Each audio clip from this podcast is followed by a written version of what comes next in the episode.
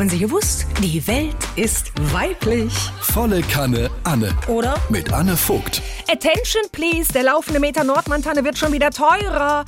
Wer also über ein Wohnzimmer wie den Petersdom verfügt, der ist am Arsch. Denn da macht sich kein Tannenbonsai. Was macht eine Tanne überhaupt im Innenbereich? Man überlegt doch auch nicht, auf welcher Waldlichtung Omas Mahagonischrank am besten zur Geltung kommt. Die Affäre Baum nimmt wieder Fahrt auf. Aus naturnaher Bodenhaltung oder eine Zuchtfichte aus dem Kastenstand einer monokulturellen Massenbaumbatterie. Die freche Alternative wäre ja eine Schandfichte, die nach dem Motto weg von der Nadel auf den Klimawandel aufmerksam macht. Ja, denn so ein Gehölz hat auch eine CO2-Bilanz. Hallo? Strom kommt aus der Steckdose, Licht aus der Lampe und der Baum vom Laster oder was? Nein, dann lieber eine freilaufende Tanne zum selberschlagen, entschied meine Nachbarin voller Elan, kam aber ohne Baum wieder. Es war keiner mit Kugeln dabei, meckerte sie. Typisch, Servicewüste Deutschland.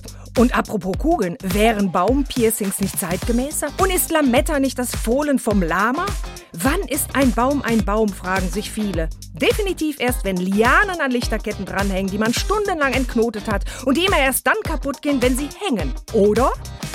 Mir ist ein buschiger Baum wichtig, hinter dessen Zweigen ich mein Gesicht verstecken kann, wenn mich ein Geschenk unterm Baum herausfordert.